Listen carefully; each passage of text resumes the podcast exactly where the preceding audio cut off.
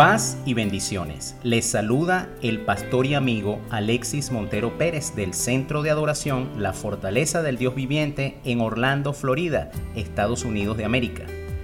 Este es el devocional Perlas Divinas, versión 2.0, El legado.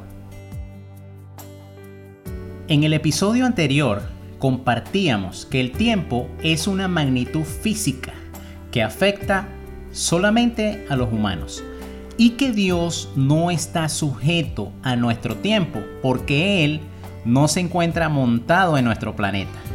Como el tiempo nos afecta a nosotros, los humanos, a nosotros nos afectó y en el episodio anterior no pudimos culminar por razones de falta de tiempo. Con frecuencia escuchamos que la gente repite como loros, porque la Biblia dice el tiempo de Dios es perfecto. Pero déjame decirte que ese versículo no existe. Eso no está escrito en la Biblia. Como mi padre solía decir, el tiempo de Dios no es perfecto. Dios es perfecto y hace todo en su tiempo.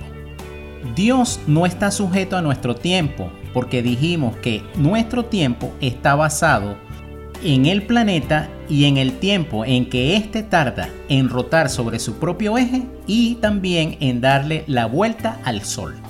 En la carta del apóstol Santiago capítulo 1 versículo 17 dice, Toda buena dádiva y todo don perfecto desciende de lo alto, del Padre de las Luces, en el cual no hay mudanza ni sombra de variación. Él no proyecta una sombra porque Él no se mueve alrededor del sol. De hecho, su palabra dice en Isaías capítulo 60, ya no necesitarás que el sol brille durante el día ni que la luna alumbre durante la noche, porque el Señor tu Dios será tu luz perpetua y tu Dios será tu gloria. Tu sol nunca se pondrá, tu luna nunca descenderá, pues el Señor será tu luz perpetua. Él no depende del sol, porque Él es más brillante que el sol. Fue Él quien creó al sol. El sol y la luna dejarán de ser, pero Él seguirá siendo Dios por la eternidad. El tiempo que nosotros conocemos se conoce como cronos y es esa medida física que hablamos anteriormente.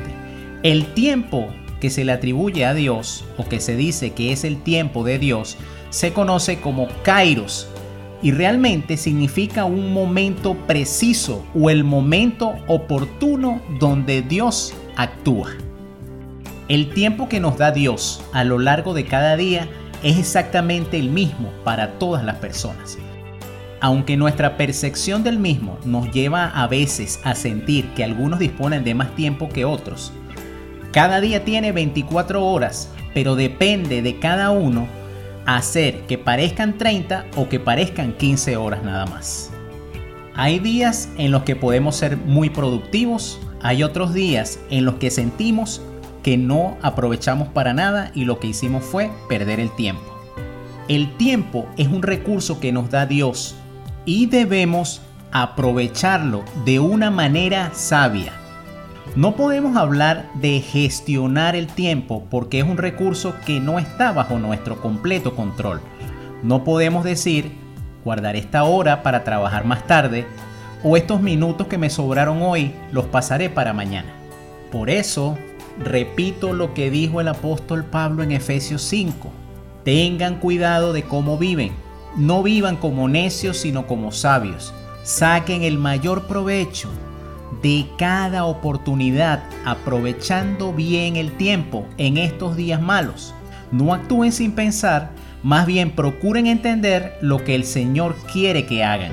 No seamos como aquel hombre necio que tenía un granero lleno y dijo a sí mismo, alma mía, muchos bienes tienes para muchos años, así que voy a derribar este granero y voy a construir uno más grande para tener más espacio para almacenar.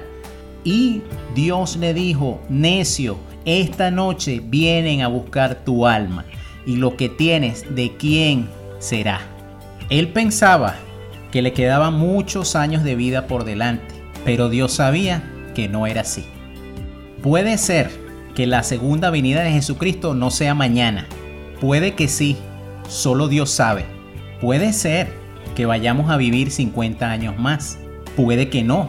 Puede ser que mañana vengan a pedir nuestra alma. Solamente Dios lo sabe. Por nuestra parte nos queda prepararnos para que cuando vengan a pedir nuestra alma, sea Dios quien venga a pedirla y no otro. Solo Dios sabe el momento de nuestro fin. Eclesiastés 3.1 dice, todo tiene su tiempo y todo lo que se quiere debajo del cielo tiene su hora. Mientras tengamos vida, aprovechemos bien el tiempo porque los días son malos. Y como todo debajo del sol tiene su tiempo, ha llegado el tiempo de terminar este episodio.